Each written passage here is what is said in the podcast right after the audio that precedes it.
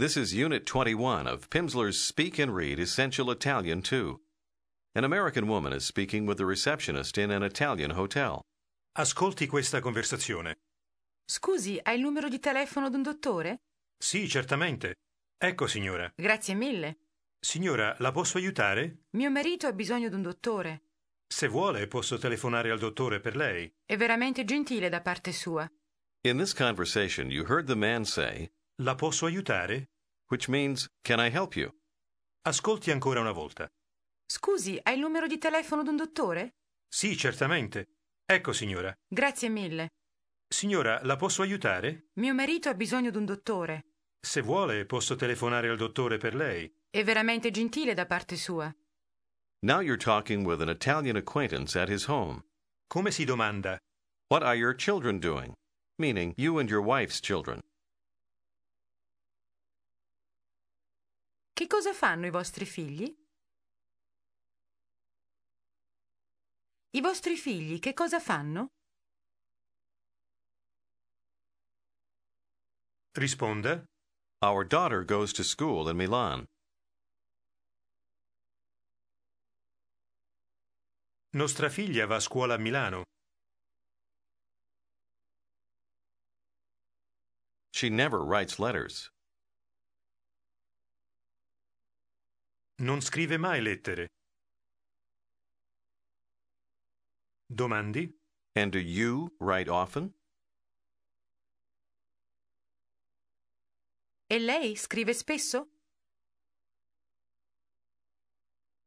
I write a lot of letters to our children.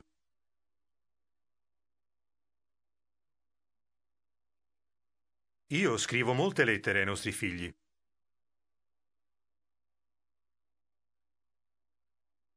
Adesso lui dice, My son is at the university here in Rome.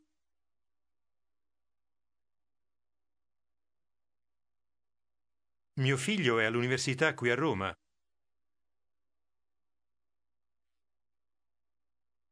He lives with an American girlfriend. Abita con un'amica americana.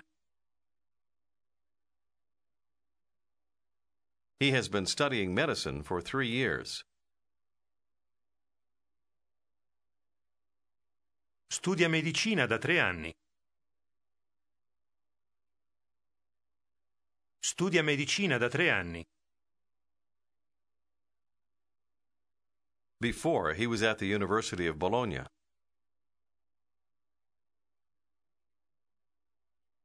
Prima era all'Università di Bologna. Domandi? How old are your children? Meaning his and his wife's children. Quanti anni hanno i vostri figli? Quanti anni hanno i vostri figli? She is 18 years old and he is 22.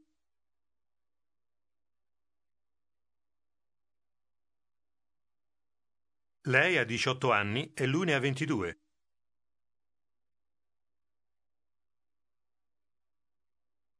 Ah, bene. Adesso lui dice, Excuse me, I must go now. scusi, devo andare adesso. Of course. Certamente. Now you're speaking with the concierge in your hotel. How would you say, My husband needs a doctor?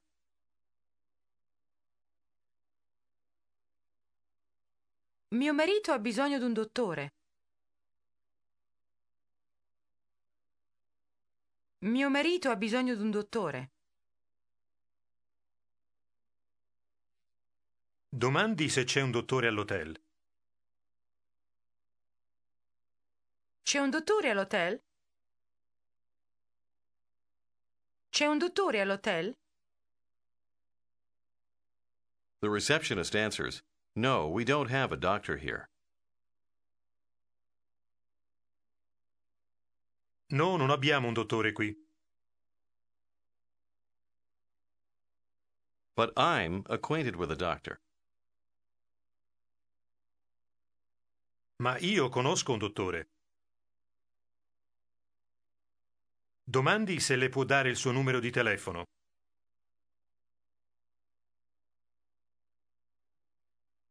Mi può dare il suo numero di telefono? Mi può dare il suo numero di telefono? How would you say her number? Il suo numero. Yes, it's the same whether it's his or her number. The agreement is with, Numero. Il numero. say, here is his telephone number. Ecco il suo numero di telefono. But I don't know if he's in his office. Ma non so se è in ufficio. You want to ask, how so? Or how come? Ripeta. Come mai? Mai. Come mai? Domandi. How come? Come mai?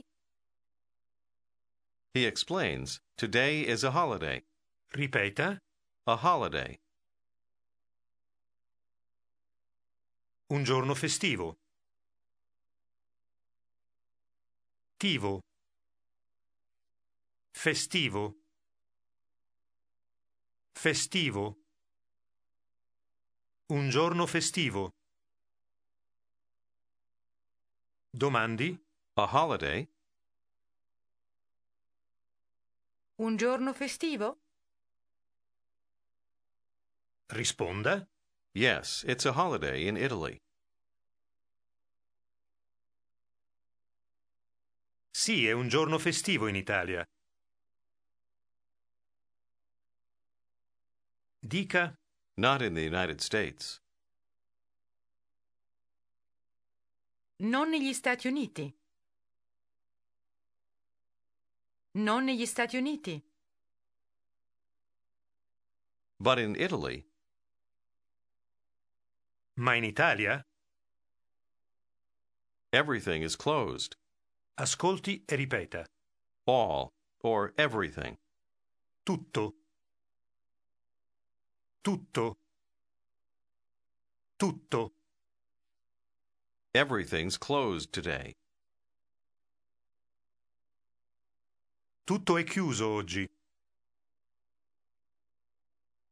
Tutto è chiuso oggi. Come si domanda?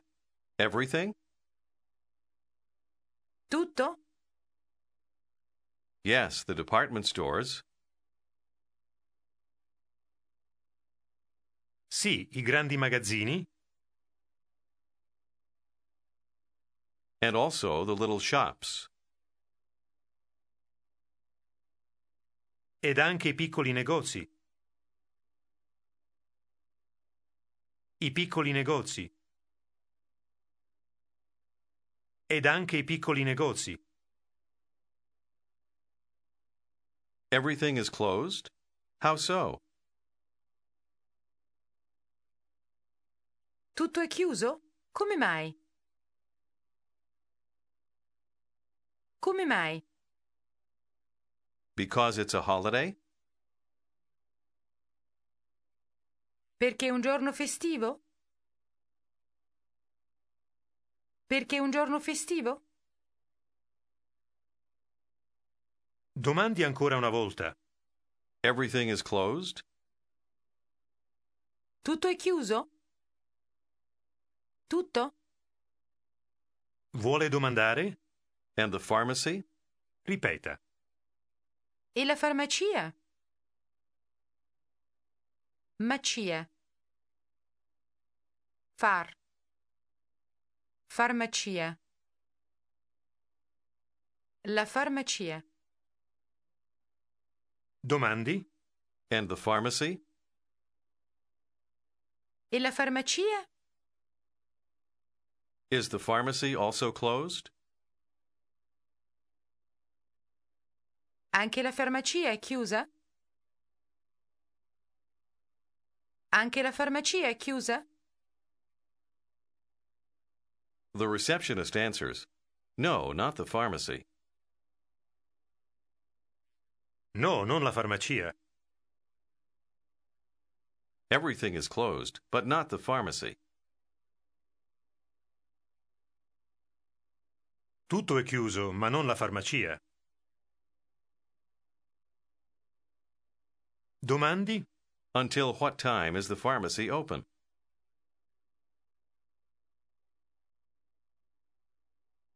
Fino a che ora la farmacia è aperta?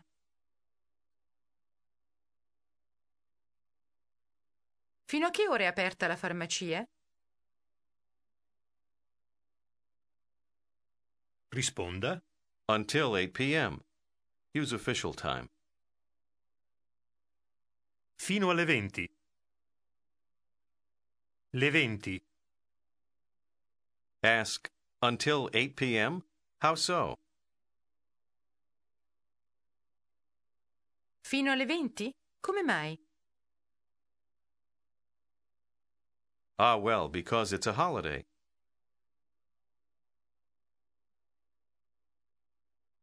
Ah, bene, perché è un giorno festivo. You'd like the number of the pharmacy. Ask, Can you give me the telephone number? Mi può dare il numero di telefono? Domandi? Which number? Quale numero? Quale numero? The number of the pharmacy? Il numero della farmacia? Della farmacia? Il numero della farmacia? Or of the doctor? O del dottore? Del dottore. O del dottore. Risponda. Of the pharmacy? Della farmacia? And of the doctor? E del dottore. He writes the numbers down. What might he say as he gives them to you? Ecco. Ecco, signora. But I don't know if the doctor is in his office. Ma non so se il dottore è in ufficio. Because it's a holiday. Perché è un giorno festivo. He sees you looking for something and asks, What are you looking for? Che cosa cerca? Che cosa cerca? I'm looking for the phone book.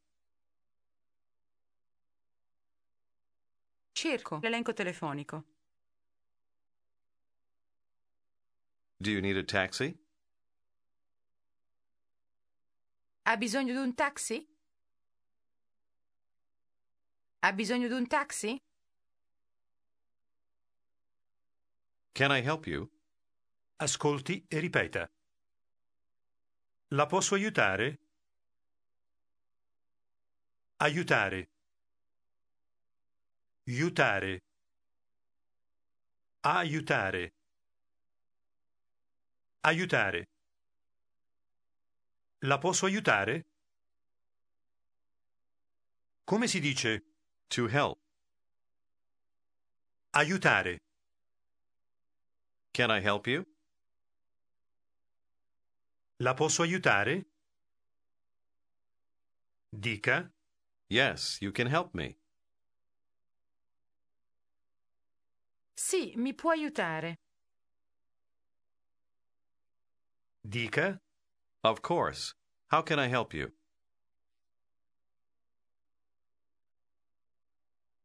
Certamente. Come la posso aiutare? Come la posso aiutare? Dica. I want to go to the pharmacy by taxi. Voglio andare alla farmacia in taxi. Domandi. Is the pharmacy far from here?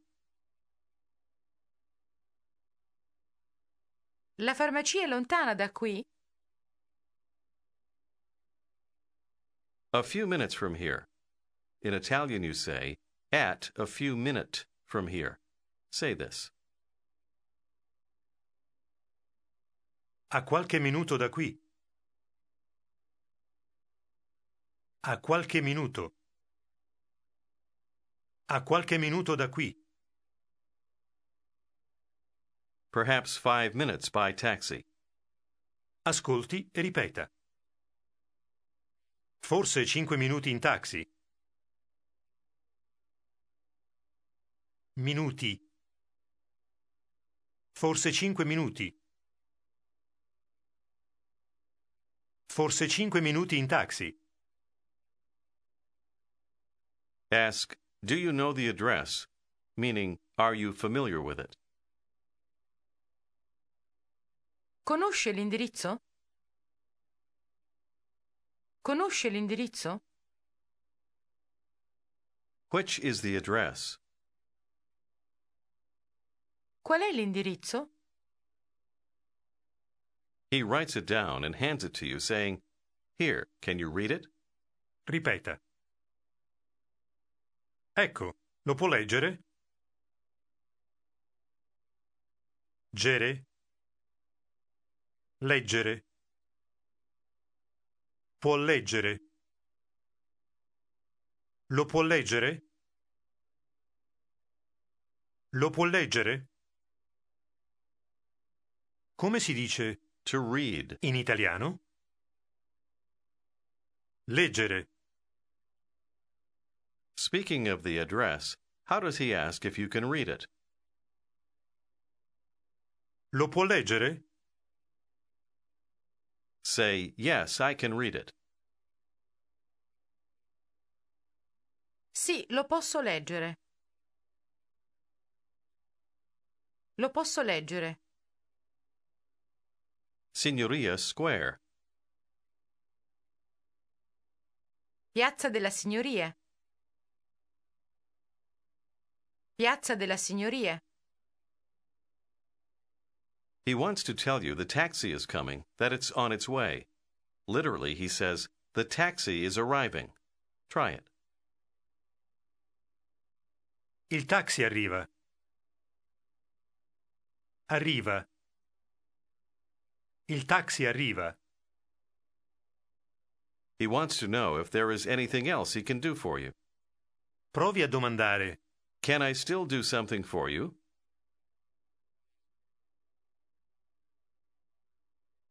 Posso ancora fare qualcosa per lei? Per lei.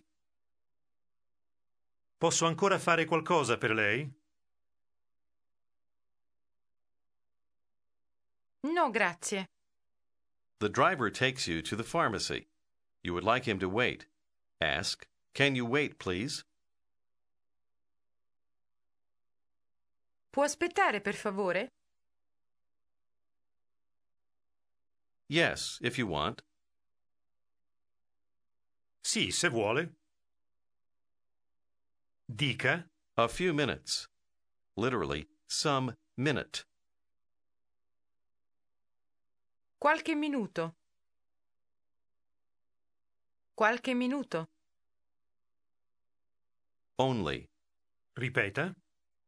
Solamente. Mente. Sola. Solamente. Solamente. Only four or five minutes. Solamente 4 o 5 minuti. Solamente 4 o 5 minuti. Lui dice. Yes, I can wait. Sì, posso aspettare. Now you're having dinner with an Italian acquaintance. He asks, referring to you and your husband, When did you arrive in Rome? Quando siete arrivati a Roma? Quando siete arrivati? Tell him, We arrived last week.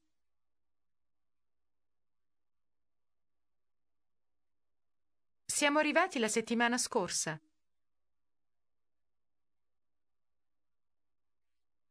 Your acquaintance is also visiting in Rome. Ask him, And you? E lei? Since when are you here? Da quando è qui? Da quando è qui? Only for five days. Solamente da cinque giorni. Solamente da cinque giorni. Domandi? Don't you have vacation? Non ha vacanze? Non ha vacanze? Yes, I'm staying here until next week.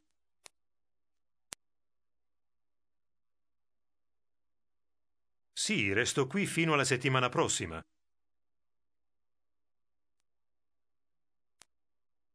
Resto qui fino alla settimana prossima. And afterward, I'm going to Capri. E dopo vado a Capri. My wife and I know a very beautiful hotel.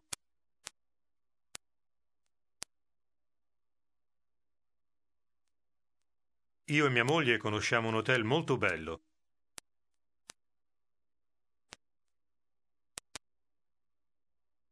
Un hotel molto bello.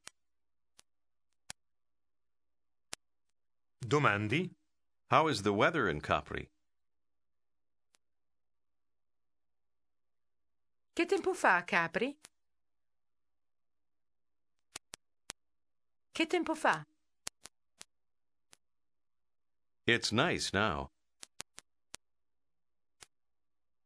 Fa bello adesso. There are many things to see in Capri.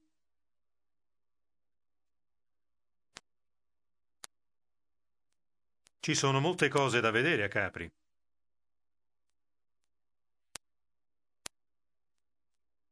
Molte cose da vedere. Back in the lobby of your hotel, say to the salesperson in the hotel shop, Can you help me, please? Mi può aiutare, per favore? Qual è la parola per Newspaper. Giornale. Il giornale.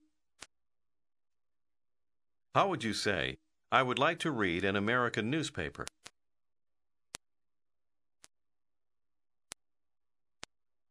Vorrei leggere un giornale americano.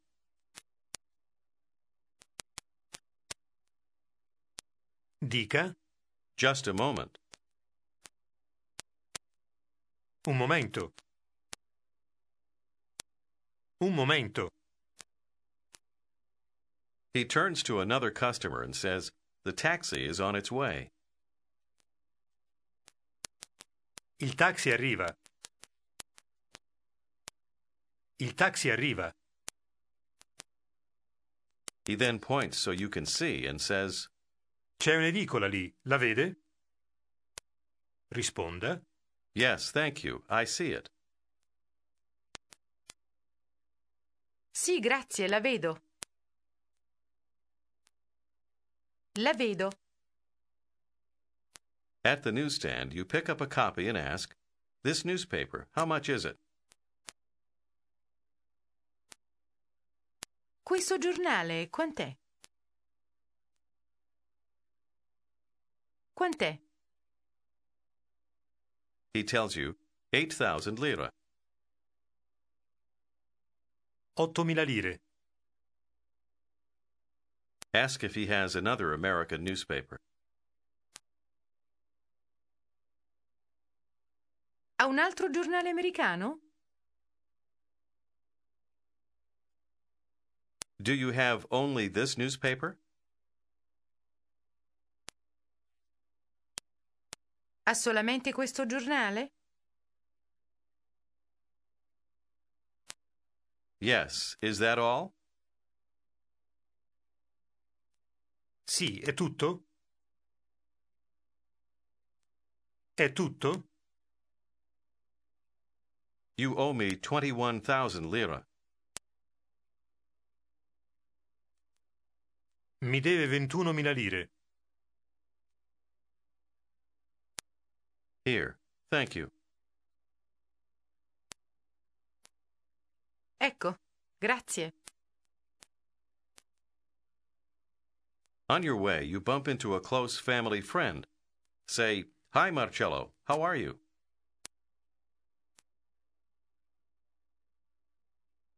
Ciao Marcello, come stai? Come stai? Ciao Jane, che piacere, come va? He asks, How is your son? Come sta tuo figlio? Come sta tuo figlio? He's well, and he's in Italy too. Sta bene, ed anche lui è in Italia. Sta bene, ed anche lui è in Italia. Domandi? And your children? E i tuoi figli? Everything is fine, thanks. Tutto va bene, grazie. Tutto va bene, grazie. This is the end of today's lesson. When you continue with the next unit tomorrow, please begin with track number two.